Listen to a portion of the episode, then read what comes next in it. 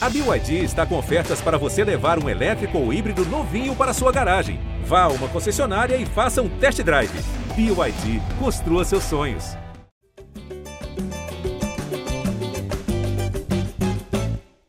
Gé Flamengo na área, começando mais uma edição do podcast dedicado a todo torcedor rubro-negro. Edição de número 319 e uma edição mais animada do que nos últimos tempos, já que o Flamengo venceu o Fluminense, largou na frente aí na disputa pelo título carioca, o primeiro jogo da decisão. Deu Flamengo no Fla-Flu 2 a 0 com um show de Ayrton Lucas, um gol do lateral e uma assistência dele também pro Pedro e eu, Jorge Natan. Hoje estou ao lado aqui da nossa casa cheia. Temos o Fred Gomes de setoristas, temos, temos o Caemota como nosso comentarista e também temos o Arthur Mullenberg, nossa voz da torcida para começar falando, né, Arthur? Que é clássico, é hora sempre do voz da torcida chegar representando 2 a 0 Te surpreendeu esse resultado, Arthur? Como é que foi esse sabadão de Fla-Flu para você? Fala, Natan, fala, Fred, fala, Caê, galera que tá ouvindo. Meu amigo, surpresa zero, né? O que estava surpreendente foi o pré-jogo, a insuflação de que o Fluminense é da quinta potência mundial e que ia destruir o Flamengo, o Flamengo estava arrasado. Ou seja, foram criando o um ambiente perfeito para o Flamengo ser Flamengo, como estava acostumado. E a bola rolando, o Fluminense não teve coragem de chegar em cima da gente. O Flamengo se impôs na correria, mesmo sem jogar bem, mas com muito mais autoridade. E tudo normal, né, cara? Campeonato Carioca, Fluminense, freguês tradicional. A hegemonia é do Flamengo.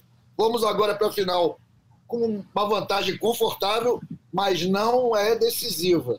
Acho que isso aí é o que me preocupou depois do Oba-Oba pós-jogo, Natan. É para a gente lembrar do Carioca de 2001, da Copa do Brasil de 2014, onde o Flamengo, em posições invertidas, nos dois casos que eu citei, reverteram placares. Então vamos ficar espertos, o Fluminense não está morto. Para eles, o Campeonato Carioca é a única possibilidade de ganhar alguma coisa esse ano. Então é a Copa do Mundo para eles, sim. Assim como era para o Vasco na semifinal. O Flamengo tem que jogar o jogo dele, esperar eles virem desesperados, fazer o gol e acabar logo com essa palhaçada. Lembrando, o Carioca não vale nada. Agora a mentalidade tem que ser Libertadores, já estamos embarcando para o Equador. E o Carioca é só um empecilho, um compromisso para atrapalhar a nossa jornada rumo ao pico da montanha do futebol sul-americano. É isso que importa, Libertadores e Brasileiro. Mas tudo bem, pode ganhar o Carioca, não faz mal nenhum. Mas não é nada importante. Tá certo, então, Arthur. A gente vai falar de Libertadores hoje também, já que o Flamengo estreia nessa semana aí diante do Alcas. Mas vamos começar focando aqui no Campeonato Carioca, né, Fredão? Afinal de contas, a gente está falando de uma final de um dos clássicos, né? Dos maiores clássicos do país. E mais uma vez, um clássico, Fred, que muito imprevisível, né? É difícil avaliar sempre os últimos Fla-Flus, porque geralmente o time que não tá tão bem tem se dado melhor. O Fluminense tem tido um retrospecto melhor, mas dessa vez o Flamengo, que teve momentos de oscilação no jogo, mas o Fluminense chegava em melhor momento, para muita gente era até o favorito, e acabou dando o Flamengo uma diferença que é relevante, né? O resultado de 2 a 0 apesar de não ser definitivo, é uma vantagem bastante consistente é, para um clássico que vem sendo tão equilibrado. E você estava lá no Maracanã, conta pra gente como é que você viu, te surpreendeu essa vitória rubro-negra por 2 a 0 Fala, Tanzinho, fala, Arthurzão, fala, Caê. De volta aqui ao, ao GE depois de um tempinho do, do nosso podcast aqui, já estavam me chamando de chinelinho, mas era questão de escala. Não, cara, assim, eu acho que surpreende em algum momento pela construção do primeiro tempo. Mas foi o que o Arthur falou. Obviamente eu não vou falar com o da Vareira que ele falou, mas o Flamengo tem um baita de um elenco e não pode ser dado como azarão contra time nenhum do Brasil. A verdade é essa. Os momentos realmente eram distintos. Você vê o primeiro tempo se desenhando com o Flamengo trabalhando defensivamente muito bem. A linha de impedimento foi ótima. Assim, Poucano ficou impedido 83 vezes brincando com exagero, mas foram cinco impedimentos do Fluminense nenhum do Flamengo. E, assim, a única, a única chance efetiva do Fluminense foi aquele erro do Gerson, que ele foi recuar para o Léo Pereira, o Arias roubou e o Santos fez a defesa. Mas, assim, o meio-campo do Flamengo não existiu no primeiro tempo. Essa foi a preocupação. Eu, assim, eu, como você, como o Caê, como o, o, Arthur, é, com grupos, todos nós temos grupos com amigos rubro-negros, eu tenho certeza que vocês receberam mensagens de gente, meu Deus, que primeiro tempo é esse, tudo mais. E assim, realmente, você olhando o jogo da forma que foi, você fica um pouco preocupado, porque o Flamengo não tinha meio campo, o pessoal rifando a saída de bola, porque o Thiago Maia estava sempre atrás da marcação do Fluminense, ele não dava opção de passe o Gerson bem abaixo naquele primeiro tempo. Então o Flamengo ficou rifando bola e teve aquela oportunidade com o Pedro, que o Pedro pediu o pênalti antes num toque de mão. Eu, eu, confesso que eu nem vi o replay em casa, mas pô, se a transmissão falou que não foi pênalti, não foi. Né, ele chuta, o Fábio defende. Mas foi isso, o Flamengo pau perme no primeiro tempo e aí o segundo tempo ótimo, mas aí como eu já falei muito, a gente fala depois do segundo tempo é, mais detalhadamente, a gente fala dos gols e tudo mais. Deixa eu passar a bola para você, para você repassar para o Caê. Isso aí, já vou jogar então pro Caemota, que tá aqui para comentar também é, essa vitória do Flamengo. Vou repetir a pergunta que eu fiz pro Fred Gomes e pro Arthur, para que você também dê a sua opinião se você se surpreendeu com o placar. Não estamos dizendo, ah, surpresa, o Flamengo venceu o Fluminense, mas uma, é, é bem relevante, assim, 2 a 0 pro Flamengo nesse primeiro tempo. É, nesse primeiro tempo não, nesse primeiro jogo do, do confronto, né? E justamente depois de um primeiro tempo, como o Fred pontuou. Não foi muito bom, foi até desesperador para muita gente. Acabou sendo surpreendente a vantagem de 2 a 0 ao final dos 90 minutos. Fala Arthur, fala Arthur, fala Fredão, fala Natan.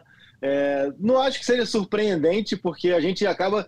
É, é nosso ofício fazer previsões ou, faz, ou, ou, dar opiniões antes do jogo. E antes do jogo, sim, eu acho que o cenário indicava é, mais positivo para o Fluminense, aí a gente acaba usando como favoritismo, mas não em detrimento ao Flamengo, muito mais pela questão do que o cenário se indicava, mas quando a bola rola é um clássico, por mais que seja clichê, tudo pode acontecer, e aí a gente tem que analisar de acordo com a história da partida, né?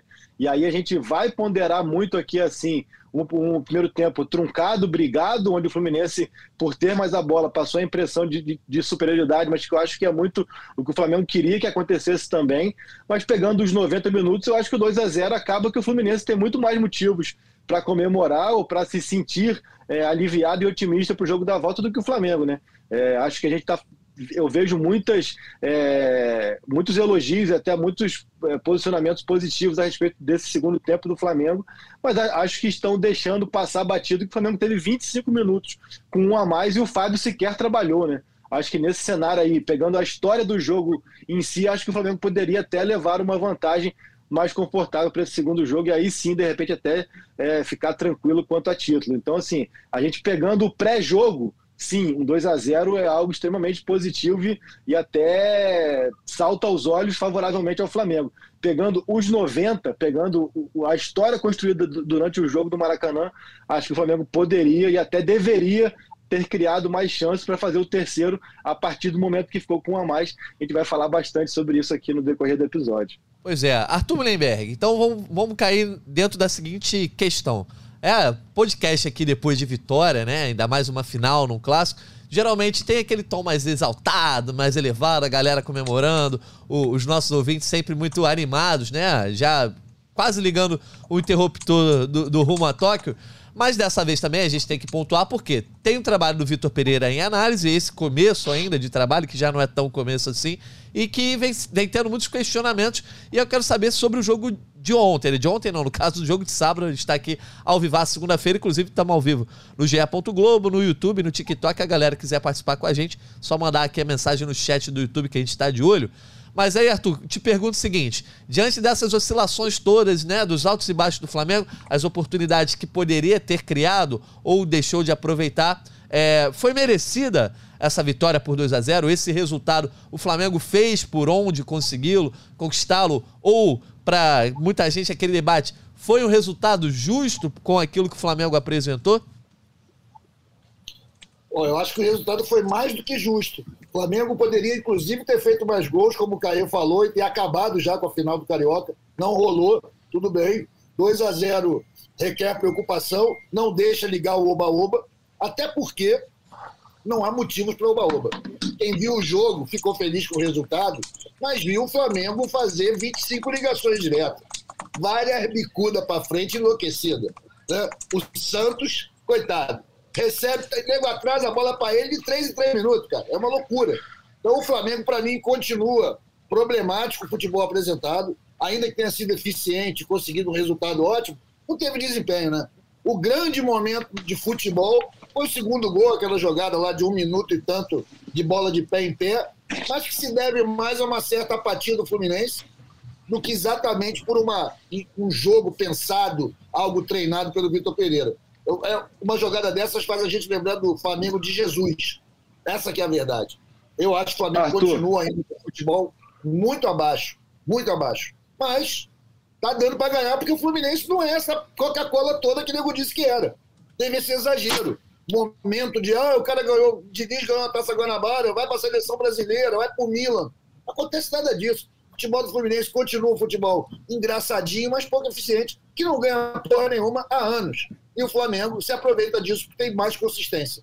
E ganhou com justiça, poderia ter feito mais o gol. Não tenho medo nenhum do segundo resultado, do segundo jogo. Vamos que vamos. Vai rapidinho aí, Caê. Não, não, só pe pe pegando aí o, o que o Arthur falou, eu acho também assim, eu achei um pouco superestimada a questão, principalmente depois que o Vitor Pereira faz as quatro substituições. É, eu, pelo menos o, o, que eu tenho aqui de recorte, que é conversa com amigos e Twitter e tudo mais, é, parece que dali para frente se viu um Flamengo extremamente interessante e produtivo, né? É, não vi dessa maneira. Acho que você passou a ter ali os seus principais jogadores em campo e vou repetir mais uma vez: você não pode ignorar que esses principais jogadores tiveram de 25 minutos a quase meia hora, é, com um a mais. E o Fábio sequer trabalhou, a gente não vai lembrar aqui de nenhuma grande defesa do Fábio. Então acho que foi superestimado um pouco essa questão da entrada dos quatro ali, do Ribeiro, do Vidal, do Gabriel e do. Perdão, eu me lembro aí. Felipe Luiz. Do Vidal, do Gabriel do Ribeiro e do Felipe. É, acho que foi superestimada como coletivo ali. Ah, o Vitor Pereira é, se guardou no primeiro tempo e colocou as estrelas para resolver no segundo. Não vejo dessa maneira. Quem resolveu foi o Ayrton Lucas com o gol do Pedro, do mesmo jeito ali. É, e, e, e, esse time, com as grandes estrelas em campo, teve tempo de sobra para tentar ampliar o placar e não ampliou. E o lance do gol, sim.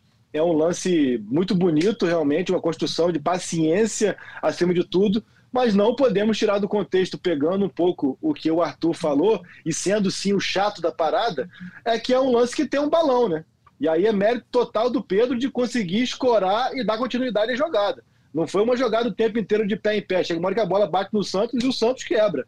Quebra a visão do Pedro, quebra a visão do Pedro, mas bota a bola em disputa. Não é uma jogada construída pé em pé, tic-tac do Guardiola, tic-tac do Jesus, como foi em outros tempos. Então, assim, é, essa bola quebrada aí tem muito mérito do Pedro ali de, de mantê-la em posse do Flamengo, mas acho que é só trazer para reflexão isso também, né? Com certeza. É, vou apontar depois daqui muitos pontos interessantes que eu acho é, do, do, do, debate, mas acho que muitas vezes a narrativa é construída em cima de fatos que, ao meu ver, são fantasiosos. Isso de que ah, os quatro entraram e o Flamengo voou, para mim é uma fantasia, repito, com os quatro em campo foi 25 minutos com um a mais e zero chance criada. Eu gostei dessa citação ao quarteto, entrada no quarteto, porque eu li a análise do Fred Gomes no GE. Globo e recomendo quem não leu que o faça, primeiro pelo grande texto do Fred, mas é porque tem justamente né, essas nuances do jogo ali bem expostas é, pelo Fred. Está lá, Flamengo dá a bola no primeiro tempo, mas toma conta dela no segundo e constrói vantagem. E aí, Fred, você diz que o Flamengo teve um comportamento camaleão no jogo, né? Que ele se modificou e a estratégia do Vitor Pereira também é, foi exatamente modificada. Fazendo até o contraponto aí ao Caê, e aqui tá liberado discordar.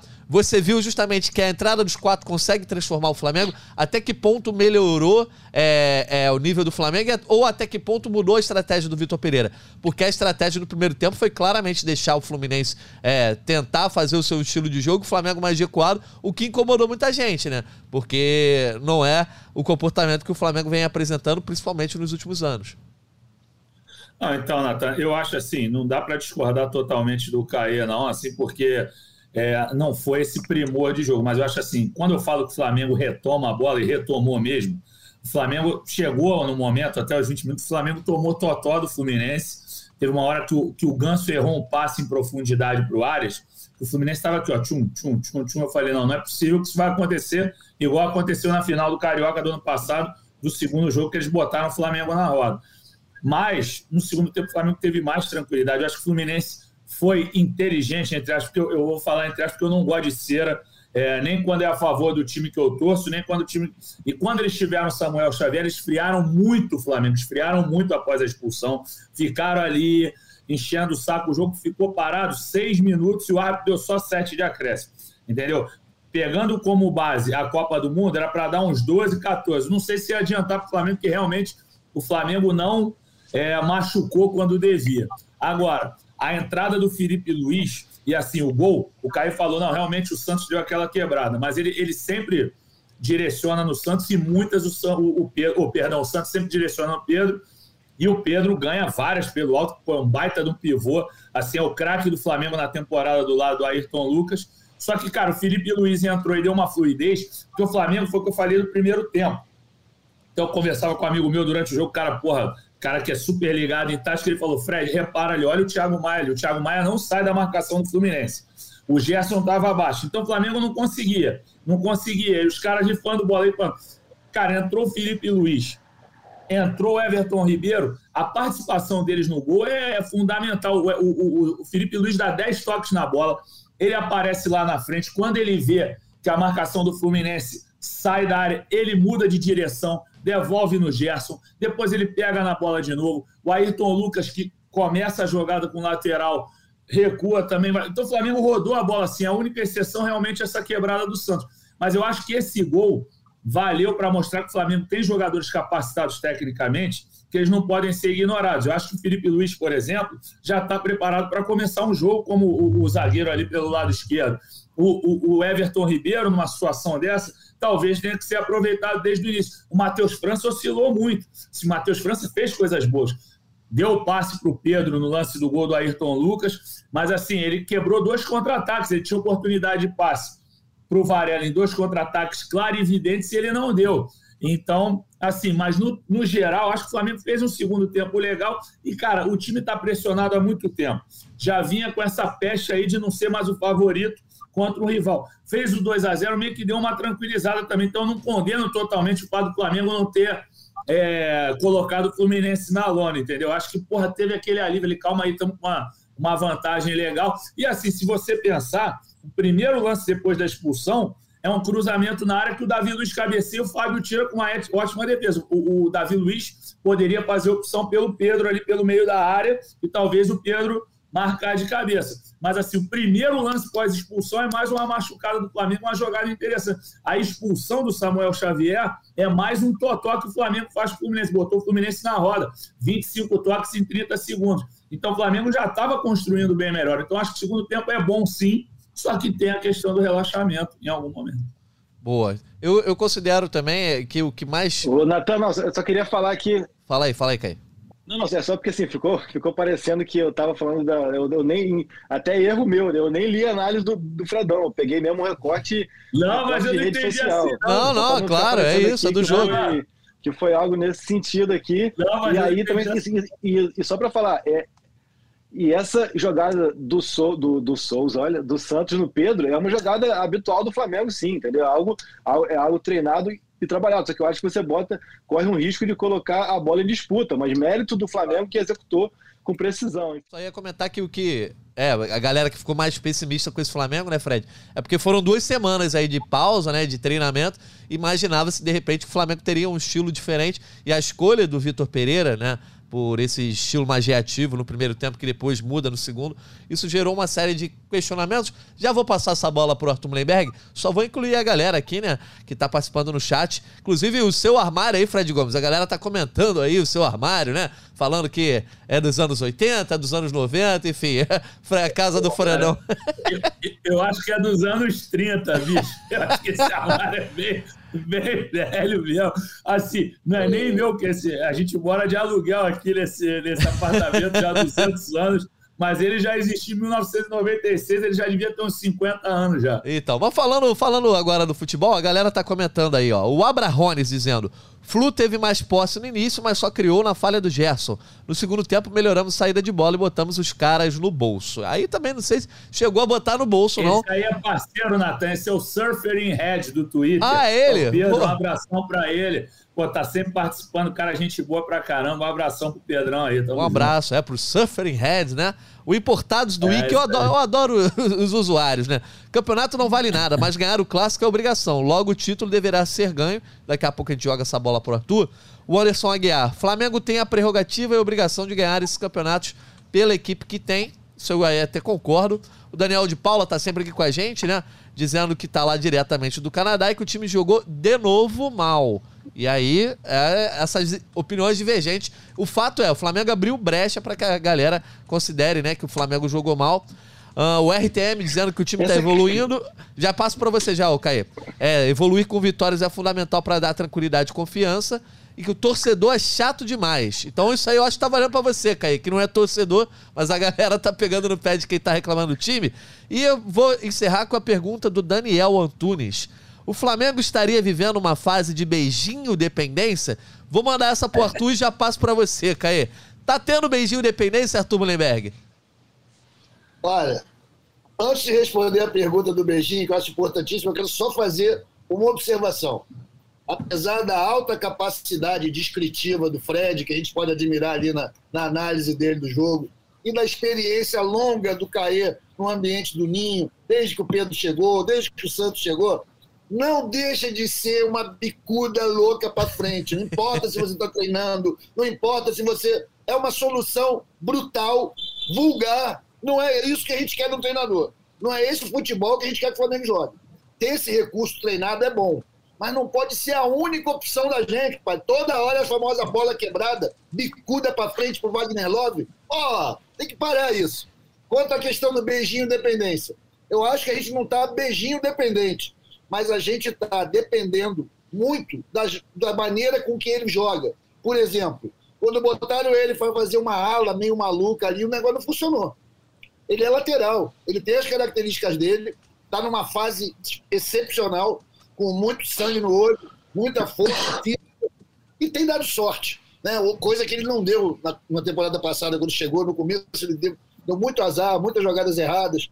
Dessa vez está dando tudo certo para ele. Mas o Flamengo não está dependendo dele. A gente tem outros jogadores importantes que precisam estar tá na melhor forma possível. Ele é um cara que está decidindo. Isso é importantaço mas ele não é o cara para dar o ritmo do jogo, né? Você vê, por exemplo, a entrada do Felipe Luiz ontem, como, na, no sábado, como que mudou, né? É um cara que Ainda uma... não é o Juan de 2009, né? Calma um cadinho, né? É. Mas tá bem, cara. Eu acho que o Beijinho, eu acho que ele conquistou a, a, o lugar dele no time, porra, dentro de campo. Né? A gente, ele não era o preferido, muita gente falava, não, ele vai ser reserva do Felipe Luiz, apesar da juventude. Mas o cara conquistou o lugar dele, mostrando futebol e muita entrega. É. E acho que isso faz a maior diferença. A torcida apaixona por isso, amigo. O Caê, dá pra gente, eu acho, cravar que o Ayrton Lucas é o jogador mais regular, de repente o melhor jogador do Flamengo nesses primeiros meses da temporada. E aí eu acho que dá pra gente analisar que ele é um cara que tem se beneficiado, de repente, do estilo de jogo do Vitor Pereira, né? Que gosta muito de, de, jogar pelos lados, de abrir bastante, de dar aquela amplitude. Inclusive o esquema de três zagueiros, é, o Arthur falou, ah, o Beijinho não é um ala, mas quando ele tem que atuar de ala, ele também vai muito bem, né? Defensivamente e ofensivamente. E só que essa estratégia de três zagueiros do Vitor Pereira ajuda alguns e prejudica outros. Por exemplo, teve a história do Gabigol, né? Que falou depois do jogo ali que teve uma conversa tranquila com o Vitor Pereira, mas que com três zagueiros ele, ele acabava tendo que querer voltar a ser centroavante e ele disputava a vaga com o Pedro. Então a gente já começa a falar sobre isso, sobre como esse esquema do Vitor Pereira tá mudando ali o aspecto do quarteto, né? O Everton Ribeiro voltou a ficar no banco, dessa vez o Gabigol ficou no banco. Acho que não vai ficar por muito tempo, mas é, enfim, essa estratégia do Vitor Pereira tem beneficiado de um lado, prejudicado do outro. E aí, aquele comentário que eu falei, né? Que o RTM falou que o torcedor é chato demais, acha que só serve se for goleada com humilhação. Você que foi mais crítico aí também, é se posicionar sobre essa coisa, né? Que tem a galera que puxa a corda para um lado do otimismo e tem a galera que puxa a corda para o outro lado do pessimismo. Você, como comentarista aí, como é que você tá vendo todo esse combo aí de estratégia do Vitor Pereira e momento do Flamengo na temporada? Primeiro eu queria voltar no, no, amigo que falou que estadual é, é, obrigação e até o Arthur pode se colocar nesse chamado lugar de fala. Assim, eu hoje fui levar meu filho na creche e lá tem o Alan, que é porteiro, e ele é tricolor. E aí, cara, assim, ele chegou pra, pra perto e falou, cara, não tô entendendo nada, não tem ninguém me zoando, assim, tipo, parece que não aconteceu nada, assim. E é um pouco de, de, de, dessa percepção aí que, que eu queria passar pro Arthur, até que ponto o estadual realmente é algo que hoje em dia ainda mexa com, com o torcedor do Flamengo, assim, né? É algo que, mesmo apesar do momento ruim, de toda a questão assim, é, mesmo com toda a rivalidade, eu tenho visto um comportamento um pouco de assim, ah, se ganhar ou ganhando não é mais do que obrigação, a gente tem muita coisa mais importante pela frente para realmente se preocupar. E aí me chamou a atenção isso dele, assim, é, aquilo assim, caramba, eu achei que ia chegar aqui hoje, ia ser alvo das maiores zoações e tá passando batido, entendeu? Isso é. Me, me De repente é, tá esperando o segundo jogo, né? Outro patamar, é, né, cara? Às vezes é precaução. Outro patamar, né? Não, pode ser, pode ser precaução também, né? Vai que segunda que vem que ele se prepare. É isso também. É, e, cara, é, eu vou separar um pouco, eu vou falar do Ayrton depois, eu acho que a primeira questão da insatisfação que o, que o amigo pontuou aí, é, não é uma questão, principalmente, principalmente da minha parte, de satisfação ou insatisfação. Eu até postei bastante isso na, na minha rede social no sábado, assim. É, a percepção que eu tenho é de que os jogos contra o Diniz, especificamente, potencializam muito no Vitor Pereira algo que é característico dele, que é uma preferência para um estilo de jogo onde você tem menos a bola tem muita competitividade, tem muito combate e quando tem a bola verticaliza muitas ações. Foi dessa maneira também, com muita força física, com jogadores mais jovens, com pegada lá em cima, que o Corinthians eliminou o Fluminense na Copa do Brasil no ano passado, na semifinal, e foi encarar o Flamengo na final. E mais uma vez funcionou assim, tinha funcionado no jogo da, da, Taça Guanabara, enquanto o Flamengo teve perna e fôlego, e agora mais uma vez. Então, assim, acho que os jogos contra o Fluminense, contra os times do Diniz, potencializam um estilo de jogo que é o preferido do Vitor Pereira, que é um jogo onde você não vai ter o controle do jogo com a bola, como esse Flamengo se acostumou a ter ao longo dos últimos quatro anos de troca de passes, de encontrar espaço, de jogar por dentro, por fora, repertório. É um jogo onde ele prefere ter menos a bola, prefere competir muito, por isso ele aposta muito em jogadores com capacidade física maior, por isso que acredito eu, por isso que ele escolha começar com o Matheus, França, que tem mais força, Cebolinha, que tem mais velocidade, mais intensidade, Thiago Maia mesmo, que tem essa característica. Então, acho que é uma, é, é uma opção do Vitor Pereira e que torna esse jogo do Flamengo menos controlado com a bola, menos vistoso de modo geral. E aí é a questão do torcedor entender ou não entender. É, o torcedor do Flamengo é um torcedor que está acostumado a um jogo muito mais de controle com a bola, um pouco mais vistoso, um pouco mais de você realmente conseguir, de certa forma, encantar sobre o adversário. Esse Flamengo do Vitor Pereira não faz isso e eu não acho que vai fazer, principalmente por ser um estilo de jogo que não é a característica de seu treinador. E aí não é sobre ganhar ou perder, é sobre gostar ou não gostar. Então, por isso que eu acho que a gente vai ponderar aqui essa situação para o torcedor ter a avaliação dele ganhando o Carioca ou não. Porque, ao meu ver, há sim uma evolução, há sim um caminho que está sendo encontrado, mas com esse estilo de jogo que, mesmo que ganhe, não faz parte do que a gente fala de DNA do Flamengo e de que o torcedor do Flamengo costuma é, é, se satisfazer vendo.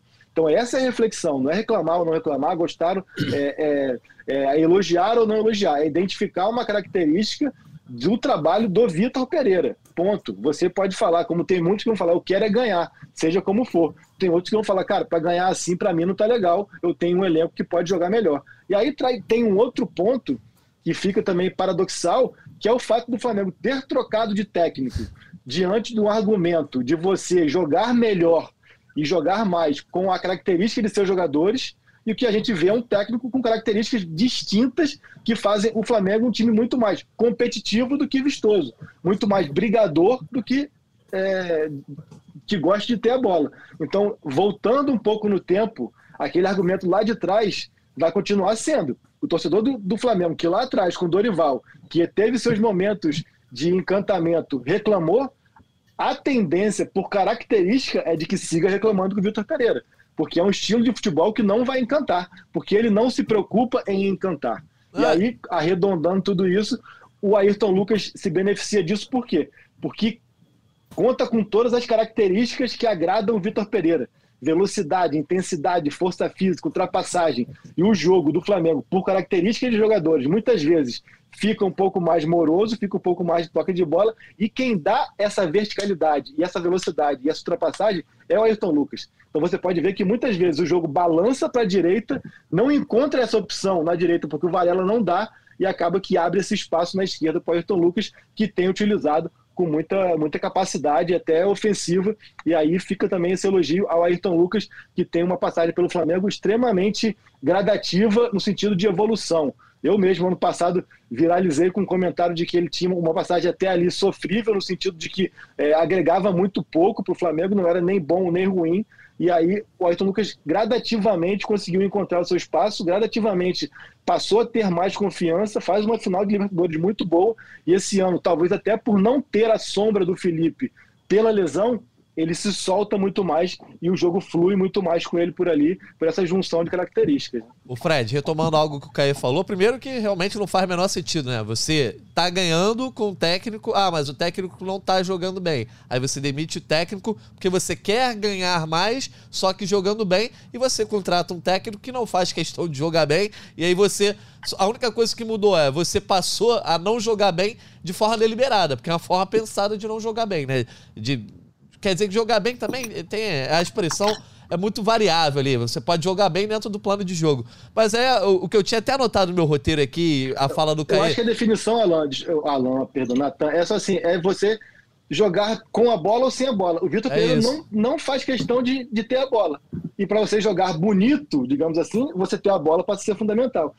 É, e aí, o Fred, eu tinha até anotado no meu roteiro aqui a seguinte frase: Os fins justificam os meios o Vitor Pereira está tentando arranjar um meio diferente de encontrar a vitória, pensando que o quarteto já não vai dar mais o mesmo caldo, que o time precisa se renovar de alguma forma e está procurando um outro meio para chegar ao mesmo fim que é vencer. No Carioca, ele está no caminho de vencer o Carioca de, um, de uma forma que não agradou muita gente. Você acha que para o Vitor Pereira os fins justificam os meios?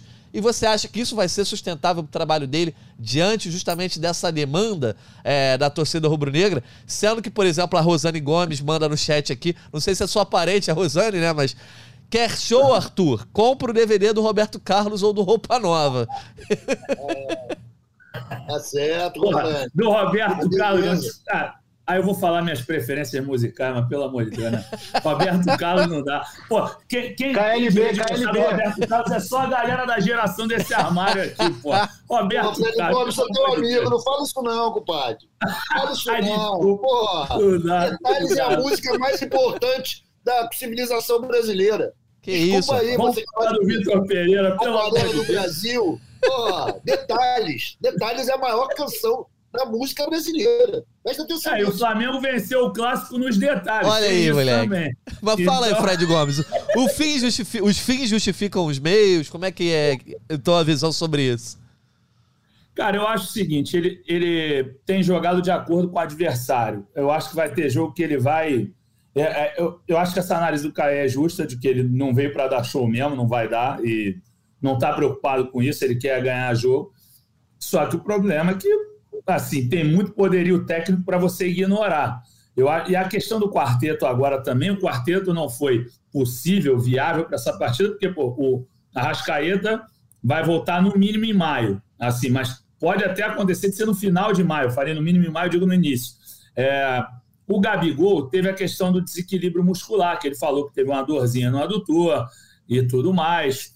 É, assim, porra, o, o Everton Ribeiro, que me parece que ele não tem mais confiado na questão física do Ribeiro. Porque, tecnicamente, o que o Ribeiro faz no gol também, eu falei muito do Felipe Luiz, que para mim é um craque também, um dos maiores jogadores da história do Flamengo. O Everton Ribeiro é outro dos maiores jogadores da história do Flamengo.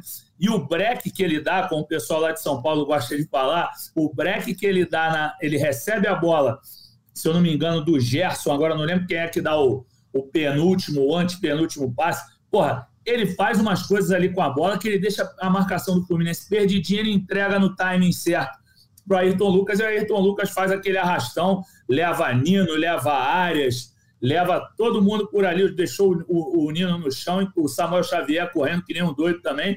Então, eu acho que ele tem que utilizar melhor essas peças, sim, utilizar com maior minutagem. Não acho que pô, a, a dupla Gabigol e Pedro seja inviável também. Você pode criar outros meios para tê-los, é, os dois juntos ali, com os dois atacantes no comando mesmo. Não precisa o Gabigol ficar recuado, você consegue fazer uma adaptação ali com certeza.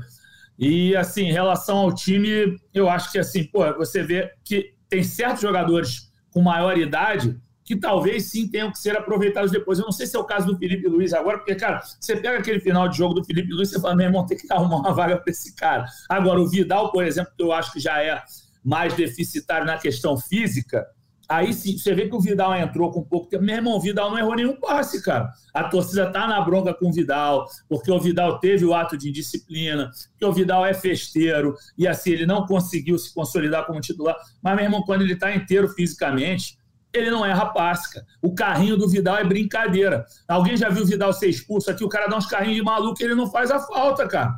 Entendeu? Agora, por exemplo, Samuel Xavier, o pessoal, tava, o pessoal do Fluminense estava reclamando. Gente, eu fiz um Flamengo Esporte em 2015 que ele foi expulso de uma maneira parecida. Ele é meio descompensado, ele é um jogador interessante. Interessante que o Diniz o fez ser interessante agora, mas assim, ele é um cara que tem uma volúpia ofensiva e tudo mais. Mas, pô, cara, às vezes ele dá essa. Desliga o disjuntor dele, ele faz essas besteiras. E foi isso. Foi mais um lance que o Flamengo estava tocando a bola direitinho. Samuel Xavier foi e deu no meio do Ayrton Lucas.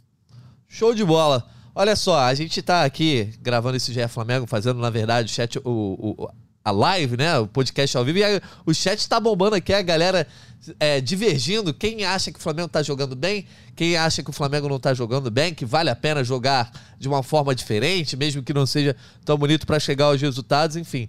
Ah, o Pedro Freza aí defendendo o Everton Ribeiro, dizendo que ele não pode ser reserva, porque o time melhora com ele, é nítido, né? E dizendo que o Vitor Pereira precisa encaixar o Everton Ribeiro. Eu também tenho essa opinião, mas ela não é uma opinião tão popular entre a torcida do Flamengo. E o Pablo Oliva dizendo que o futebol é feito de detalhes, a música do Roberto Carlos. Uma coisa é fato: Vitor Pereira estuda o adversário e muda o esquema tático. Ganhamos o primeiro jogo, ponto. O resto é história e parem de reclamar na vitória. Você, como voz da torcida, tá liberado, Arthur. Então tem que parar de reclamar na vitória ou a gente tem que analisar de fato e projetar, porque é, o próprio torcedor também não tem uma só voz, né? Tem a galera que está a favor é, de ganhar de qualquer forma e tem a galera que acha que mesmo ganhando tem que reclamar. Galera, cala a boca, já morreu, né? A livre manifestação de ideias é parte integrante do rubro-negrismo. Mesmo ganhando e dando show, reclama-se. É normal, a corneta está permitida, não interessa se você gosta ou não gosta. O importante é que você tem o direito de manifestar o seu pensamento. Eu acompanhei o Zico, galera. A galera cornetava o Zico, tá? Então, tá tudo certo, tá tudo liberado, pode falar mal. A questão é, o Flamengo pode ganhar jogando feio. E a torcida não vai reclamar de ser campeã. Não vai reclamar da vitória. Vai pedir mais empenho, vai pedir mais arte, não importa. O que eu acho é que o time do Flamengo, pelo investimento que faz, não deveria jogar feio. Porque para jogar feio, você pode jogar feio e ser eficiente gastando metade dessa grana que ele gasta. É só isso. Para a grana que o Flamengo gasta, é para jogar bonito. Eu quero ver show sim, não é só no Roberto Carlos, não, minha amiga. Eu quero ver show no Maraca. Infelizmente, demora. Com o treinador meia-boca, como é o Vitor Pereira, demora demais, talvez nunca chegue lá. Pode ser que a gente ganhe até campeonatos com ele. É a mesma coisa no tempo do Sene. Ninguém gostava do Sene, achava que o Sene não entendia aquele time do Flamengo brilhante. Mas ganhou, ganhou perdendo do São Paulo na última rodada, uma loucura. Mas ganhou, foi campeão brasileiro. Então, eu quero ser campeão, eu quero que o Flamengo ganhe jogando lindo, mas aceito jogar feio se for para ganhar. É só isso. Mas não precisa gastar essa grana. Pois é, então, Caia, chegamos ao, ao, ao, ponto final desse debate do Carioca para a gente conseguir falar um pouco de Libertadores é, no fim do nosso podcast, mas a pergunta é: tá resolvido? Esse 2 a 0 é definitivo? tá tudo em aberto. E aí, é, a maior dúvida que tem na minha cabeça é agora qual vai ser a estratégia do Vitor Pereira é, no próximo domingo, né? Quando vai ter o jogo de volta, pleno domingo de Páscoa vai começar recuado por conta da vantagem, vai tentar, vai deixar o Fluminense livre para jogar como gosta, tendo a bola e vai abdicar, né, justamente desse jogo mais ofensivo, ou justamente por ter a vantagem, ele pode soltar mais o Flamengo para tentar incomodar mais, tirar essa bola do Fluminense. É óbvio que é um exercício de imaginação, de futurologia, mas é, analisando o que o Vitor Pereira vem fazendo e também dando um palpite. O que, que você acha que o Vitor Pereira vai fazer nesse jogo de volta aí como estratégia? Então, eu queria falar também, só complementando outro assunto, que eu acho que assim, a gente não está aqui, tirando o Arthur, que, que tem essa, essa é, verbalização um pouco mais direta, a gente não está aqui reclamando de nada, a gente está aqui apenas é, tentando fazer a leitura da forma de jogo do Flamengo. E se o, leit... e se o ouvinte acha que isso é reclamar, eu acho que parte muito dele também uma visão de que essa não é uma forma de jogo que o agrade, né? Então, assim, a gente está só fazendo aqui uma leitura é, do que é jogar com a bola, jogar sem a bola, controlar o jogo com a bola, controlar o jogo sem a bola. E o Vitor Pereira, repito, por característica, e é total direito dele, é um cara que desde a época do Corinthians, mas aí vem a questão da matéria-prima. No Corinthians ele não tinha tanta matéria-prima. É, desde a época de Corinthians já mostra pra gente que é um, que é um treinador que gosta mais da, da, da disputa física, da, da, intensidade, da competitividade e de ter menos a bola de controlar menos o jogo com a bola, o que não quer dizer que em alguns momentos isso vai acontecer. Né? É, eu não, não acho que ele vai trocar, vai mudar muito a característica, até por estar em vantagem, assim, a gente viu no, no, no jogo inicial o Fluminense também é, dentro de suas características e um Flamengo muito mais reativo, de tentar marcar, marcar alto, em alguns momentos marcava alto, outros guardava um pouco de energia, em outros marcava alto. Então acho que até mesmo é, esse cenário do primeiro jogo já seria um cenário de um passo atrás para o segundo jogo, digamos assim. Vamos dizer que se fosse um jogo extremamente dominante do Flamengo, e agora o que, que tu vai fazer? Ah, vou, vou ser um pouco mais reativo. O Flamengo já foi reativo no jogo de ida. Acho que uma definição muito. Achei as duas entrevistas dos dois capitães muito boas, acho que vale falar aqui. No intervalo, o Davi Luiz ele atenta para a questão do Fluminense. Ah, o Fluminense teve sim a posse de bola, mas foi uma posse de bola muito mais lateral do que vertical. Isso é muito importante. Você está tá, tá tirando a eficiência da, da característica do, do, jogo do Fluminense. A gente ponderou aqui que a chance criada foi muito mais um erro de passe do Gerson. Então, o Flamengo, por mais que para muita gente tenha sido dominado, e aí volta a questão da leitura de domínio: é ter a bola ou não ter a bola. Acho que o domínio é tão, nem sempre é isso. Foi um Flamengo que conseguiu fazer com que o Fluminense tivesse a bola de maneira. É, é, que não, não agredisse tanto. Foi uma posse de bola mais lateral. Foi um ponto que o Davi é, trouxe, que eu acho interessante. E no fim do jogo também achei bem legal o Nino falar de que o Fluminense é, ficou um pouco muito dono de si, ficou um pouco, um pouco senhor da partida e voltou do intervalo achando que ia resolver o jogo e tomou a pancada. Achei bem maduro e até humilde do Nino falar isso, que o Fluminense em algum momento achou que estava que tava tudo muito controlado e foi aí que tomou o baque. Por sinal, achei que o Fluminense sentiu muito o gol e o Flamengo soube perceber que o Fluminense sentiu esse gol. Então, acho, não, não vejo o Vitor Pereira mudando muito é, a característica e até mesmo a própria, a própria escalação, assim, cara. Porque eu acho que a partir do momento que você tem é, uma, faz essa escolha por ter esse jogo mais de, de, de força física, de marcação, quando precisa lá em cima e recuar, você precisa mesmo de jogadores com essa capacidade é, é, física mesmo de, de, desempenhar e realmente você pensando no Ribeiro e outros jogadores são jogadores que funcionam muito mais com a bola do que sem a bola. Então, você sacrificar o Ribeiro é, para fazer essa função, eu, eu não acho muito legal. Tu vai passar por, por arbitragem, Natan? Se quiser, já fala logo, aí de, né? de, repente você fala sobre isso, o Fred também, a gente fecha para falar um pouco de Libertadores aqui. A gente já tá com 43 minutos do nosso podcast. Pode falar então dos lances polêmicos, né? Porque teve aí a expulsão do Samuel Xavier, que os jogadores do Fluminense reclamaram que o Léo Pereira não foi expulso, e a torcida tricolor também dizendo que isso pode ter influenciado muito o jogo. Naquele momento estava 1 a 0 enfim, eu acho que os dois lances meio que. Vocês sabem que eu não gosto de falar de arbitragem, né? Mas eu acho que os dois lances cabem às duas decisões, expulsão ou não. Mas diz aí, o que você quer falar sobre a atuação do juiz, que agora não me lembro o nome do rapaz, mas pode comentar, Caimota. Não era Wagner Nascimento, não é isso? Isso, isso. Cara, não, então, eu, eu achei bem desmedida, assim, a gritaria a, a respeito da arbitragem, concordo com o Natan. É, o lance do Samuel Xavier, é, por mais que a imagem seja muito de pisão ali é um lance que ele chega mais atrasado do que tem maldade, um comparativo que foi o lance do Rodinei com o Felipe Luiz lá atrás, só que o do Rodinei, eu acho que o Rodinei vem ainda mais por cima, então acho que caberia também nessa, nesse lance do Samuel. É, se fosse amarelo ia passar batido, o vermelho também não é nenhum absurdo, e quando falam de VAR, não é um lance passivo de VAR, porque é a decisão de campo mesmo, visual do árbitro. Né? É, e a, achei que ainda foi mais desmedida a do Léo Pereira, principalmente pela argumentação.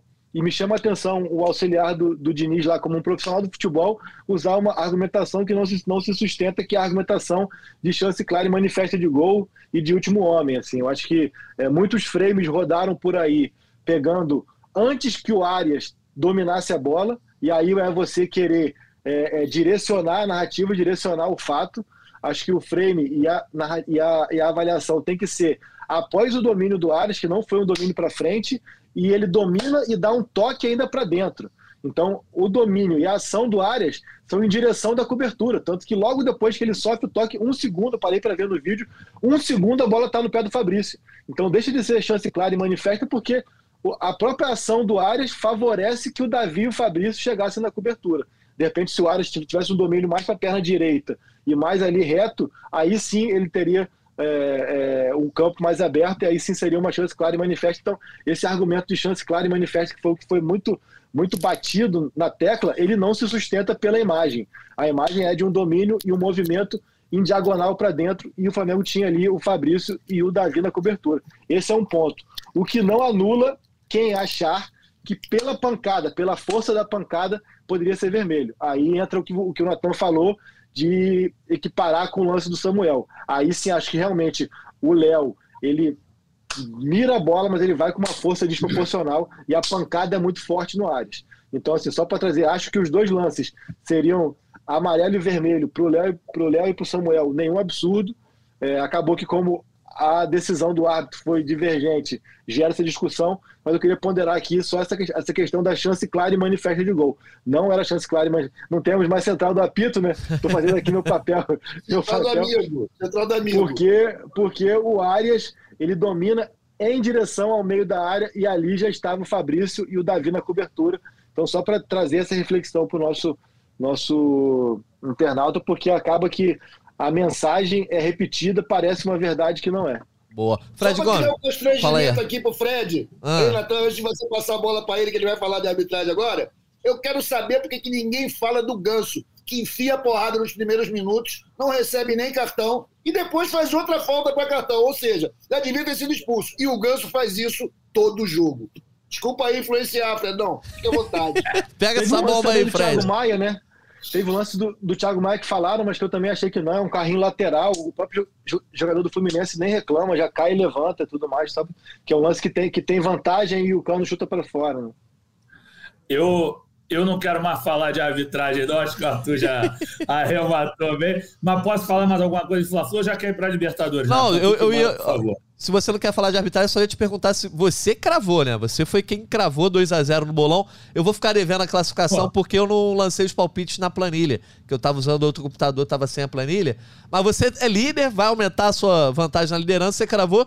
Eu te pergunto, é definitivo? Tá resolvido? Flamengo, quão, quão perto tá de ganhar esse título ou tá tudo em aberto?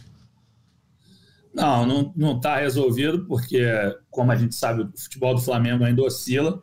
E o Fluminense tem um time forte, o que está resolvido é o bolão. Eu já ganhei, já era. Está com 50 pontos na frente. Agora, eu queria falar uma coisa de Flamengo. Carioca não assim, conta no bolão, tá? Carioca não, não tá contando sim. Eu é Flamengo. Olha, ó, aqui, ó. O que eu queria falar do Fla-Flu, que foi muito maneiro, é, houve uma grande referência ao Abril Azul, que é o mês de conscientização em relação ao autismo, e a torcida Autistas Rubro-Negros me deu essa camisa aqui, que a gente fez várias matérias sobre eles. O Marcos Felipe Leal, acho que o Artuzão conhece, meu amigo, cara parceiro aqui, ó, autismo, autistas rubro-negros, e aqui, ó, a mensagem deles aqui, muito bonita, paixão, inclusão, Mengão. Então, Show queria mandar um abraço para essa galera, um especial para o Jorge, Jorge Medrado, que é o, o, o amigo meu que tem duas filhas com autismo, e assim, para todas as pessoas que enfrentam essa situação do autismo com muito amor, com muita atenção às crianças. O Pedro entrou com o menino é, de mão dada, o Antônio. Eu vi a entrevista dele ontem nos bastidores da Flá TV. O moleque fala muito bem, mó barato. Lindo moleque, o Antônio. Então, é, elogiar o, a ação feita em conjunto por Flamengo e Fluminense. Mas como eu ganhei essa camisa porque a gente já fez várias matérias e vai continuar fazendo matéria sobre essa atitude dessa torcida autista rubro-negros e também do Flamengo, o departamento lá de responsabilidade social teve participação nisso também, a prefeitura do Rio teve participação, o Fluminense teve participação. Acho que a gente tem que jogar a luz sobre essas questões. Então, esse é meu último destaque do Fla-Flu, mas não está resolvido, não. Está resolvido mesmo é o bolão e essa coisa linda aí que foi é, tão bem resolvida de fazer sua homenagem aos autistas aí. Um abraço para eles todos, tá? E um abraço para Rosane Gomes também, minha prima aqui, que não é minha prima, mas ela tinha me mandado. E para o João Carlos de Olenberg Gomes, que é meu papai que está assistindo a gente. Seu João, um abraço pro seu João, sempre muito carinhoso aqui conosco. Mullenberg Gomes, tu, tu é primo do Mullenberg? Rolenberg, Rolenberg, é quase, é quase primo também. É primo distante. Mas olha só, falando então sobre né, a galera que está aqui conosco, tem alguém que está aqui no backstage que agora vai ser chamada para nossa live, que é a Letícia Marques, que nesse momento não está falando, está hablando, porque ela está diretamente do Equador, né? Letícia Marques, você que seja bem-vinda aqui à nossa live para falar um pouco sobre esse duelo contra o Alcas, né? Quarta-feira o Flamengo estreia na Copa Libertadores, 7 horas da noite, jogando já na altitude, tendo esse primeiro desafio. E você será responsável por trazer todas as informações. Como é que é? Você chegou antes do Flamengo, né? Fala, Natanzinho, Arthur, Caê e Fred. Boa tarde para vocês e bom dia para mim. Aqui o fuso horário é um pouquinho diferente, estou duas horas a menos do que vocês. É, e só para recapitular um pouco, o Flamengo ainda não chegou, a gente chegou antes do Flamengo, eu cheguei ontem à noite aqui em Quito, por volta das 10 horas mais ou menos. Então só tive tempo de descansar um pouco, acordar, tomar café. Já adiantei umas coisas e vim participar aqui com vocês que não poderia deixar de aparecer aqui, nem que fosse rapidinho para falar dessa estreia do Flamengo.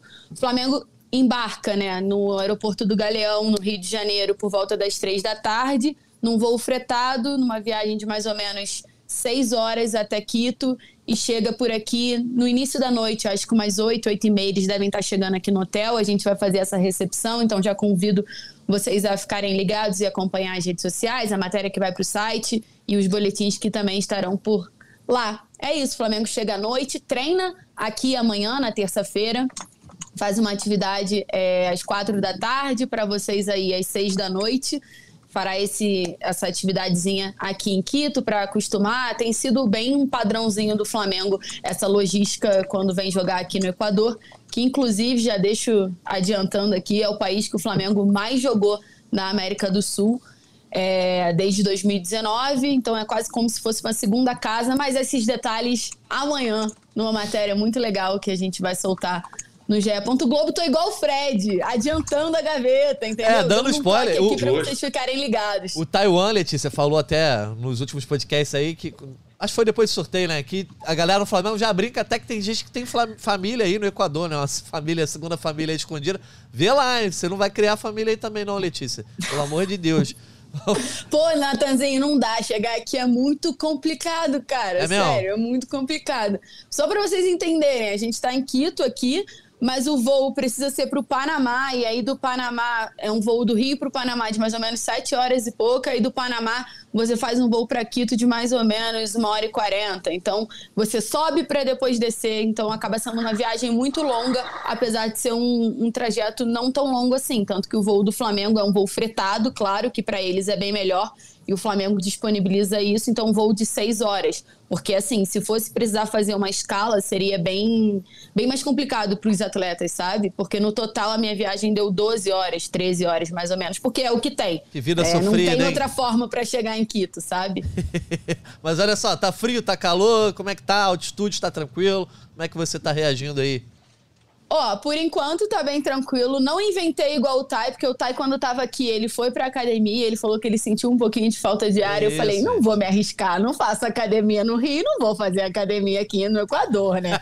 então, não inventei isso, tá tudo bem por enquanto. Tá um pouquinho de frio, acho que tá 10 graus Celsius, mais ou menos. É, só para terem uma ideia. Eu ainda não fui, ainda fiquei só, fiquei só no hotel, estou esperando ajeitar as coisas, participar aqui e depois vou começar a resolver as coisas na rua e eu vou ter uma noção de fato de como tá frio, né? Mas assim, bem mais frio que o Rio, claro. Então, beleza, olha só. É... Arthur Mullenberg, eu queria te perguntar, você abriu essa live falando sobre como o Flamengo não deveria ligar pro Campeonato Carioca, que você não estava nem aí e que o negócio era focar na Libertadores e no Brasileirão. Então agora, quarta-feira, a gente tem aí a estreia no, na, no Brasileirão, não, né? Na Libertadores, diante do Alcas. É força total, não tem nem que pensar em domingo. O negócio é jogar tudo, botar todas as cartas na mesa nessa quarta-feira lá na altitude. Olha, Natan, eu tô aqui fazendo uma, um chute, porque na verdade eu nunca vi o Alcas jogar na vida. Mas eu não acho que seja necessário que o Flamengo jogue com força total. E aí, aí você, você tá se contradizendo, Arthur. Não, se força total para ganhar do Alcas, compadre, então a gente está em crise. A gente está em crise no Flamengo.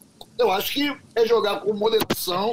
Se tiver que poupar alguém porque não está 100%, talvez não vale a pena você colocar o cara em risco no jogo na altitude. Primeiro jogo de, de, de fase de grupos. Gente, fase de grupo Flamengo hoje é uma coisa, é uma obrigação. Passa rápido. Arthurzão, agora o Flamengo vai sofrer muito sim, porque o Alcas tem um zagueiro lá que o, o César Farias, em entrevista ao Rafael Zarco, falou é um baluarte da defesa do Alcas. Luiz Cangá, que a torcida do Vasco enxotou aqui ano passado. Foi um cara que o Vasco como aposta e o cara falou que é o general da zaga do Alcas, Luiz Cangá. O maior perigo, Agora, Fredão. Eu não sou voz da torcida, então não tem problema. Agora, o que eu fiz agora, você ficou correndo perigo. A chance do Flamengo levar um gol de Luiz Cangá cresceu agora. Mas é isso que eu ia dizer, porque acho que a maior ameaça ainda é a maldição onomástica, né, que assola o Flamengo. Jogador com nome estranho faz gol no Flamengo, amigo. É impressionante. Mas é Cangá. Não é outra é. coisa, é Cangá. Entendeu? Pois é. Tá vendo? Tem toda a pinta de que vai fazer gol no Flamengo, né? Então, até quando tiver o resultado ali, eu vou botar um golzinho, porque deve ter um maluco desse de nome bizarro que faz um gol no Flamengo. Mas não precisa de força total, Natan. Basta meia força, pô, meia boca para ganhar do Alcas. Olha só. Não por causa do Fluminense. É só Mas tu tá cangando e andando pra esse jogo. cangando e andando, exatamente. É o que o Arthur tá fazendo pro Alcas. Daqui a pouco eu vou pegar o palpite seu do Caê e Fred Gomes. Só vou aproveitar a presença da Letícia aqui. Você, como setorista aí, vai ficar de olho, então, mais no que, Letícia, nessa chegada do Flamengo? Tem a situação do Gabigol? Tem mais alguém no, no, no, departamento médico a se ficar de olho? Questão de se poupar ou não? Qual é a expectativa aí com relação a essas dúvidas, né? De quem pode aparecer ou não aparecer no gramado nessa quarta-feira? Então, o Flamengo, depois da vitória do Fluminense, folgou no domingo, então se representou hoje, fizeram aquele treinozinho básico regenerativo no Ninho e daqui a pouco vão direto para o aeroporto, né? Então, eles treinam aqui amanhã, acredito que a atividade de terça-feira já em Quito será aquela que o Vitor Pereira vai definir. Acho que vocês. Eu estava acompanhando antes de, de entrar, então vi a live desde o início. Que vocês isso, falaram muito. Que honra. É. Isso aqui é trabalho, né, Nação? É eu acompanhei vocês falando muito como o Vitor Pereira monta o time de acordo com o adversário, enfim, tudo mais. É, acredito que tem o Gabigol, acho que essa é a principal dúvida agora. Ele já falou das dores no adutor, o Fred relembrou aqui também. Então a gente vai ver se, se o Gabi começa jogando ou começa no banco, se o Vitor Pereira vai numa força máxima ou se vai começar a dar uma dosagem, principalmente nesses atletas que fazem, que fizeram recentemente um recondicionamento, reequilíbrio muscular, né? O Gabigol e o Varela foram os últimos dois que passaram a treinar um pouquinho separado, né? Antes da partida contra o Fluminense, o Gabigol até fala, o próprio Vitor Pereira na coletiva, que ele estava sentindo dores no adutor e fez aquele reequilíbrio muscular. Ele, ele de fato só tinha participado de na, do treino de quarta, quinta e sexta, né? Daquela semana inteira de, de treinamento do Flamengo, o Gabi só participou de três dias, assim, mais completos. Então é até um dos motivos para ele ter ficado no banco, para além da opção técnica, né? Eu acho que isso fica claro quando o Vitor Pereira fala na coletiva. Agora, como ele falou, ele até deixa em aberto se ele viajaria para Quito ou não. Daqui a pouco a gente vai descobrir é, o embarque. A Ju, a nossa estagiária, vai estar por lá para fazer a cobertura do embarque, então a gente vai ter acesso de cara ali. O Flamengo vai divulgar os relacionados naquele momento. Vamos ver, né? Porque não tem divulgado os relacionados, mas quando faz o embarque assim, a gente vai conseguir ter essa noção. Eu acho que o Gabi é de fato o que mais preocupa ali. Talvez o Varela, por ter feito reequilíbrio muscular recente também, pode ser um dos outros, do, uma das outras dúvidas ali do Vitor Pereira. Fora isso, é o que a gente já sabe, né? Pablo no DM, Eric Pulgar no DM, Bruno Henrique, que não deve viajar, apesar de já estar tá liberado. É, Mateuzinho no DM e a Rascaeta no DM, que como o Fredão falou, a gente só deve ter o Uruguai a campo de novo lá por maio. Então, é entender agora como o Vitor Pereira vai montar esse Flamengo passo a passo, sem o, o Arrascaeta também, né? Que eu acho que é um ponto importante. Show de bola. Então vamos para os palpites para a gente fechar essa live aqui. Volto a dizer, tô devendo aí a classificação do bolão. Na quinta-feira a gente vai estar de volta aí, eu trago. Vou começar com o líder, né? Vai lá, Fred Gomes. Palpita, Flamengo e Alcas, quarta-feira, sete da noite, estreia do atual campeão da Copa Libertadores. Segue o líder, né? Flamengo 4, Alcas 0. que beleza, mulher. Gostei. O sinal dos tempos mudando é justamente o Arthur Mullenberg quando começa a ficar marrento e o Fred Gomes quando começa a meter placar bailarino. Aí a gente vê que os tempos estão mudando. O placar bailarino já chegou. Vamos ver se tem marra do Arthur Mullenberg. Vai lá, Artuzão. Flamengo e Alcas, esse jogo que você tá cangando e andando, como disse Caio Mota. Qual é o teu palpite? Meu palpite é 3x1 Flamengo. 3x1 Flamengo. 3x1. Vamos tomar um golzinho só pra ficar esperto. 3x1, só, pra, só pro Santos ficar ligado. Fred Gomes foi de 4x0. E você, Caio Mota, qual é o teu palpite? 2x0 Flamengo. Isso aí, então 2x0. Ninguém vai botar o Flamengo tropeçando no Alcas, pelo menos eu acho, né? Vai lá, Letícia, sua vez. 2x0. Copiando aí o palpite do, do Caê. Vê lá, hein? Eu vou. Vou botar 3x0. Vou ficar no meio do caminho aí, depois eu pego o palpite do Taiwan. Então é isso, Leite. Isso? E o placar elástico, quem dá geralmente é o Fred, hein? Não, mas 4 Vocês 3... dois dando moral pro Santos. Muito bonito isso. Pô, é sempre influência sua, Arthur. 3x0 tá, eu acho que tá de bom tamanho, né? Dado assim, gente, é o Alcas, né? Como disse o Arthur Mullenberg, eu até provoquei ele falando lá que ele tava se contradizendo, mas é o Alcas, né? Dá pra gente esperar que o Flamengo tenha o desempenho, pelo menos, é, relevante para conseguir fazer alguns gols, apesar da altitude. Enfim, Letícia, é isso. É vamos encerrando aqui então, que a gente já, já tá batendo uma hora, não conseguimos cumprir a meta de uma hora aqui. Vamos dar só uma última passada no chat. Vamos ver se Quando temos. Quando eu tô, não tem como, eu falo muito, cara. o, palpite, o palpite do Tá é 4x1 Flamengo. Tá, tá junto comigo, é só pra. Já falou aí pra você? Aqui, 4x1 Flamengo. Então tá. Pô, o Taiwan também tá gostando dos placares bailarinos, né? O Taiwan gosta, mas olha só. É... O Tripa Seca dizendo: não dá para jogar Gabigol e Pedro juntos. Nenhum dos dois marca. Com Dorival eles jogaram porque o João Gomes corria por ele e pelo Thiago Maia. O Gerson trota em campo e não dá para jogar com os dois juntos. Será que vamos voltar a esse debate, gente? Gabigol e Pedro não podem jogar juntos? É, cara, oh, então, eu, não, eu acho que. Passou... Pague o aluguel, pelo amor de Deus, cara. Tem que não, jogar os dois juntos, pô. Eu Tem acho que jogar que os dois juntos, é óbvio. Não precisa ser os dois titulares, não, mas isso ser um problema ah, parece uma não, limitação assim... do treinador que deixa essa discussão ser levada a sério. Pô, então, se tu tiver o Pelé e o, e o Zico no campo, não, no time, você não pode jogar os dois. Pelo amor de Deus. Mas nesse caso agora, Arthur, até acho que a gente passou batido nesse tema ao longo do programa. Fica para a próxima. A gente vê também, acho que um comportamento padrão é um recorte melhor do que um jogo apenas. É, mas partiu do próprio Gabriel, é isso, é, de isso verbalizar de verbalizar que assim, eu vou disputar a posição com o Pedro. Então, assim, partiu do próprio Gabriel, mas com adendo, com, com, com ali, com, com anexo de deixando claro também, nesse esquema do Vitor Pereira. Não é eu não posso jogar com o Pedro. Eu não posso jogar com o Pedro nesse esquema do Vitor Pereira. Ó, então nessa então, queda assim, de braço. Aí, na verdade... Quando chegar outro cara aqui, tudo muda. Não, mas na verdade ele pontua que desde o ano passado ele já estava desconfortável com a, com a posição e que eu acho que passa o desconforto. E claro que o esquema do Vitor Pereira pode dificultar mais, mas ele deixa claro que ano passado, apesar de ter dado certo, de ter conquistado o título e tudo que aconteceu, já não era confortável para ele. O Fred Gomes, sabe o que, que eu concluo dessa, dessa frase do Gabigol? Que é, na queda de braço entre ele, o Pedro e o esquema do Vitor Pereira, quem vai se dar mal é o esquema do Vitor Pereira mesmo. É muito é brilhante o seguinte também, né, cara? Hoje em dia, esses caras todos têm equipe de marketing, equipe de jornalista. Uma, uma, fala, uma fala dessas do jogador, do jeito que saiu, suscita muita dúvida, mas fica bem claro que o, que o, pro Vitor Pereira não é um absurdo que os dois tenham que disputar a posição, o que para mim parece ser. Tem que encontrar um jeito que os dois possam jogar juntos. A Mas, gente vai. Tudo bem, vamos lá. Eu não pego no pé do Vitor Pereira, vocês sabem, né? É, quase nada.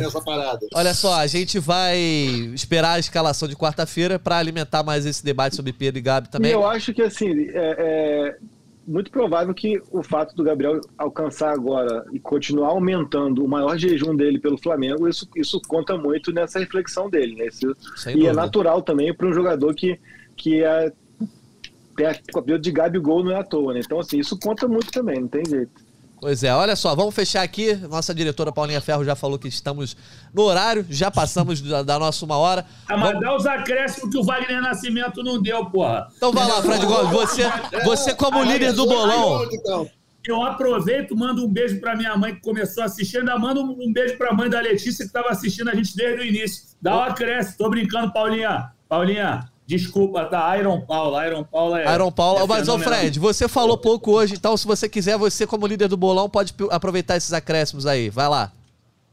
Não, cara, os acréscimos, assim, eu, eu já falei tudo que tinha que falar, que eu gosto dessa hora que fica todo mundo eh, se engalfiando, eu acho bacana, mas, assim, cara, é só de novo mandar um abraço pra galera dos autistas rubro-negros, achei muito maneiro, entendeu? É, agora é esperar essa decisão do Flamengo. Assim, eu confesso que eu, como jornalista, é, a torcida, eu sei que a torcida hoje em dia tá, tá muito. é, marrenta, né? Por tudo que o Flamengo ganha, só pensa em Libertadores. Eu tô muito mais interessado no Fla-Flu do que Flamengo e Alcas, entendeu? Acho que vai ser maneiraço, entendeu? Vai ser, porra, é um jogo assim que tá cercado de expectativa e acho que o Flamengo vai ganhar lá, a Letícia vai trazer ótimas notícias de Quito, mas eu tô, eu tô ansioso como repórter para passar a Libertadores e virar a chavinha pro Fla-Flu, porque eu acho que vai ser um jogo maneiro de novo. O Fluminense vai vir para cima e vai ter jogo, vai ter gol. E em homenagem a todo o Flamengo que está assistindo a gente, o Flamengo vai ser campeão. Depois Ouvi- eu dou meu palpite. Ouviu o recado aí, né, Arthur Mullenberg? Essa aí, essa aí do Fred Gomes foi direto pra você. Ah, meu Deus do céu. Eu também tenho que dar o recado final. Eu só vou dizer o seguinte. Não, então olha só, a gente já, façamos- já, já começa então agora. Destaques finais, vamos lá. Eu não sou muito de dar conselho pra torcida, que eu não me considero capaz. Mas eu vou dizer uma coisa. Vamos pegar a lição do que aconteceu com a torcida do Fluminense na última semana. Viajaram na maionese de tudo que os amigos jornalistas andaram escrevendo aí. Essas enquetes que o Flamengo perdia de 9 a 2. Né? Ó, isso não existe, galera. Não tem nada resolvido. O jogo está aberto. 2 a 0 é um placar perigoso à Vera. O Flamengo já reverteu resultados assim no Carioca. O gol do Pet é numa situação dessas. Já foi desclassificado em Copa do Brasil assim, há pouco tempo atrás, em 2014. Então, 2 a 0 é atenção ainda, sapato, fechado, neurótico, para ganhar e acabar com essa palhaçada. E o Fluminense vai lutar contra o rebaixamento, que é a tradição deles. Valeu? Abraço aí, até quarta, quinta-feira a gente volta. Valeu, Arthurzão. Como diria o outro, 2x0 é placar perigoso, né? O A0 é menos perigoso que 2x0 pra muita gente. Mas vamos lá, Caemota, teu destaque final. A destaque final, acho que é falar dessa. Concordo de que é, a Libertadores, a fase de grupos, consegue ser mais protocolado que o Carioca, então tô com o Fredão. Por mais que eu acho que o Carioca para o Flamengo tem pouquíssima relevância, mas já que está ali, né, tem que ganhar. Então acho que, que a essa altura, nessa semana, é, a grande preocupação do torcedor e mesmo do clube é a é, por conta de que a Libertadores virou também uma grande taça Guanabara Taça Guanabara em sua fase de grupos. E Também é protocolar para o Flamengo e assim tem que ser, assim tem que ser o pensamento. E eu já acho que assim, claro que futebol, é, Fluminense tem um time que contra o Volta Redonda mesmo, usando o exemplo, virou um placar de maneira retumbante, mas eu acho que o Flamengo está em condição de se colocar como muito favorito. Uma vantagem de dois gols num clássico, sendo o Flamengo, tendo o material humano que tem. Acho que chegou o ponto em que, se por acaso perdesse, perder o título no início da eliminatória já, já seria é, traumático para o Flamengo. Perder nessas circunstâncias agora aí é mesmo. é, não consigo nem imaginar as consequências caso o Fluminense vire esse placar. Então é claro que jogo é jogado. Compreendo toda a postura do Arthur ali. O Fluminense tem condição de impor dificuldade para o Flamengo, mas o Flamengo está numa situação muito confortável. Não à toa, se pegarmos todos os estaduais é, que envolvem clubes da Série A, apenas o Flamengo e o Atlético Goianiense contra o Goiás abriram mais de um gol de vantagem. Isso eu acho que dá, dá uma amostra do quanto que é essa vantagem do Flamengo. né? Se a gente pegar Ceará, Bahia, que acabou ontem, mas no primeiro jogo, São Paulo, Minas, Rio Grande do Sul, enfim, todos os estaduais que tem time da Série A, apenas o Flamengo e o Atlético Goianiense conseguiram construir uma vantagem desse tamanho. Então, a hora de assumir a responsa é agora também. É possível que o Fluminense vire? Claro que é possível. O Flamengo está numa situação muito favorável. Boa. Valeu, Caemota. Um abraço pra você. Letícia Marques, teu destaque final. Já que todo mundo focou muito no Carioca, eu vou focar aqui na Libertadores, porque Vende estou por peixe. aqui, né? É, eu acho que é sempre importante esse primeiro essa, esse primeiro passo, né? Essa estreia, mais uma vez no Equador, como eu falei, que já é a segunda casa, vocês já brincaram por aí que, que é como se eles já tivessem famílias por aqui. Mas, assim, é o início da caminhada de um clube que pode tentar o bicampeonato, tentar o quarto título, de uma geração que fez história recente e não vai abrir mão dessa Libertadores. Então, assim, começar ganhando, não importa.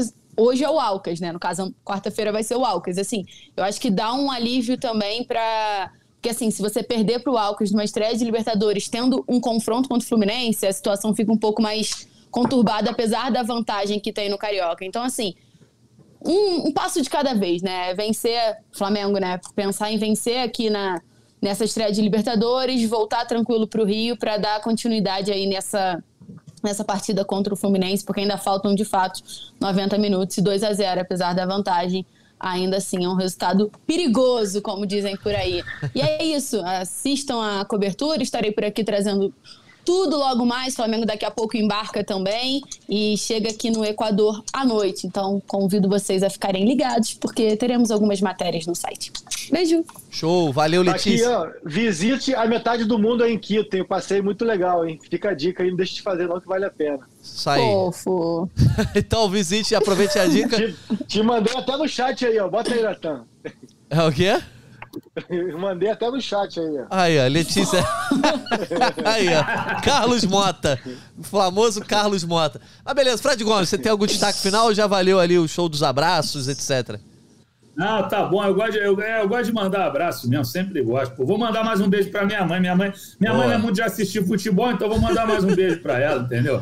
Pro meu pai já mandei. É isso. Eu gosto de mandar abraço e beijo. É isso. Beijo Pena pra... que a Alicia não tá me vendo. Se não, mandava um beijo para minha filha também, que amo muito, já deve ter chegado à escola já. Quer dizer, com certeza já chegou, né? Que a, a Alice, infelizmente, não mora comigo, mas está aqui todo final de semana, estou sempre com ela. Ela não está vendo, mas que ela se sinta beijada, que eu amo muito minha filha. Boa, um beijo para a família Gomes, né, que colocou no mundo esse ser humano fantástico. Aproveitar o show de abraço para mandar Obrigado. um abraço pro Gustavo, que eu nunca sei se o sobrenome dele é Vilma ou Wilma, que é lá da Porto da Pedra, ele manda na Porto da Pedra, né? A escola de samba que subiu pro grupo aquele, especial. Aquele camarotezinho da Porto da Pedra no que vem, hein? Aí, Gustavo, se garantir o camarada da Porto da Pedra pro GE Flamengo aí, ó, coisa boa, aquele jabazinho, mas um abraço pra ele, um grande amigo meu aí. Então, Gustavo, um abração. Eu, eu não sei o sobrenome dele, é Valô, Vilma! ele que é muito fã do Vitor Pereira. Esse final de podcast foi homenagem, foi homenagem aos 60 anos da Xuxa, então... Um abraço pro meu pai, pra minha mãe e pra você. Isso aí, moleque. Um abraço então pro Vitor Pereira, que também é de quem o Gustavo é fã. Mas então reitero aqui, abraço pro Arthur Mullenbeck, que até travou ali, ó. O Arthur Mullenbeck travou na live. Um abraço pro Caio Mota. Já voltei. pra Letícia, pro Fred Gomes, também pra Paulinha Ferro, que nos ajudou aqui nessa live. E pro Cláudio Raba, que tá aqui ao meu lado no estúdio aqui da TV Globo. Enfim, um abraço para todos os ouvintes. Voltamos na quinta-feira. Quarta-feira o Flamengo enfrenta o Alcas na estreia da Libertadores. Na quinta a gente está de volta com mais um GE Flamengo. Um abraço, até a próxima. convite para falta, cobrança! Gol!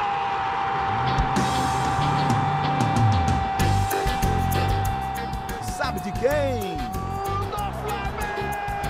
Do Do rubro-negro, da nação.